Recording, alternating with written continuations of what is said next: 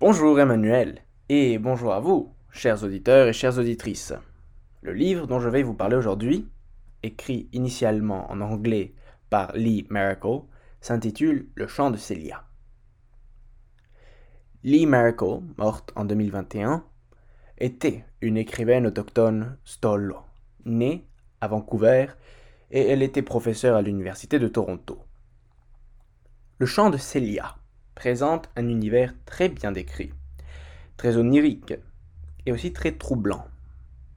On y trouve des prophéties sur les souffrances à venir pour l'humanité, guerre, changement climatique, ainsi qu'un récit des souffrances passées et présentes des autochtones.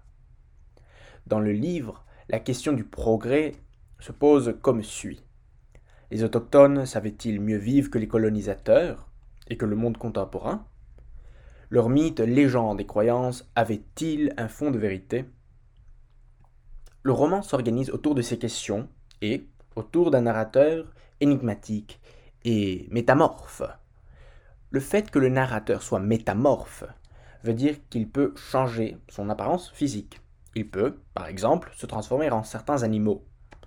Ce narrateur qui s'appelle Vision a une histoire à raconter il n'a pas le choix en fait. Il sent l'obligation de témoigner. Mais de quoi, au juste, est-il témoin? C'est bien ça le grand sujet du roman. Alors, d'un côté, il y a une histoire avec un serpent à deux têtes, et de l'autre côté, il y a l'histoire de certains humains. Ces deux récits, en fait, ne forment qu'une histoire, car selon le narrateur, dans le futur, les humains seront punis un dieu serpent, dont une tête s'appelle Constance et l'autre s'appelle Tourment. Tourment veut à tout prix punir les humains pour avoir rompu le pacte qui assurait de la protection en échange de l'honneur. Alors que Constance incarne plutôt une sorte de miséricorde. Tourment et Constance se livreront une bataille féroce qui sera narrée avec l'aide d'une description épique formidable. Qui gagnera Tourment ou Constance? Je vous laisse le découvrir. Vision mentionne aussi une autre guerre, car selon elle, ou il, les humains sont toujours en guerre. Et Vision dit aussi que quand les deux têtes d'un même corps sont en guerre, personne n'en ressort gagnant, ce qui peut s'appliquer tant au serpent qu'à l'humanité. Mais pour revenir au sort des humains dans le roman, selon Vision, le dieu serpent aurait déclenché une immense tempête, quasiment apocalyptique. Mais pourquoi? Eh bien, parce que les hommes ont arrêté d'honorer le dieu serpent et de lui adresser des chants. Dans les récits, les rituels faisaient partie de la culture autochtone en territoire stollo, mais ils cessèrent dès que les colons, les nouveaux venus, arrivèrent.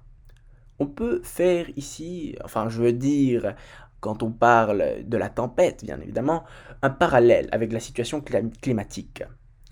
Alors que les autochtones entretenaient un rapport sain à la nature, la société moderne et la société contemporaine ont bouleversé l'ordre naturel du climat et ont en quelque sorte défié les forces latentes de la Terre. Parmi les humains qui habitent le territoire Stollo, qui est la proie de la tempête dans le roman, on trouve Celia.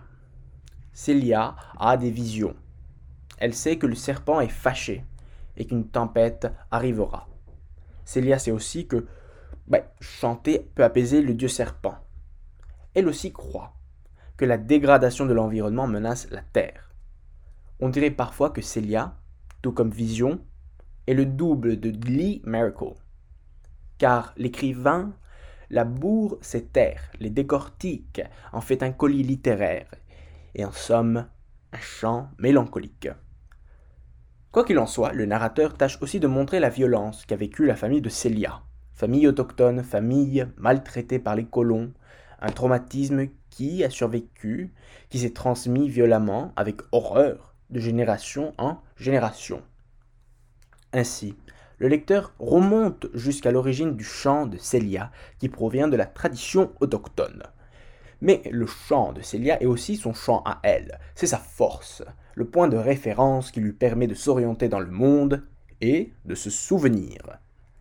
Enfin, meurtre, suicide et horreur fait à un enfant, vengeance, alcoolisme, prostitution, voilà quelques péripéties qui tiennent ensemble dans ce récit plein de lucidité et qui ne manquent pas de nous ébranler.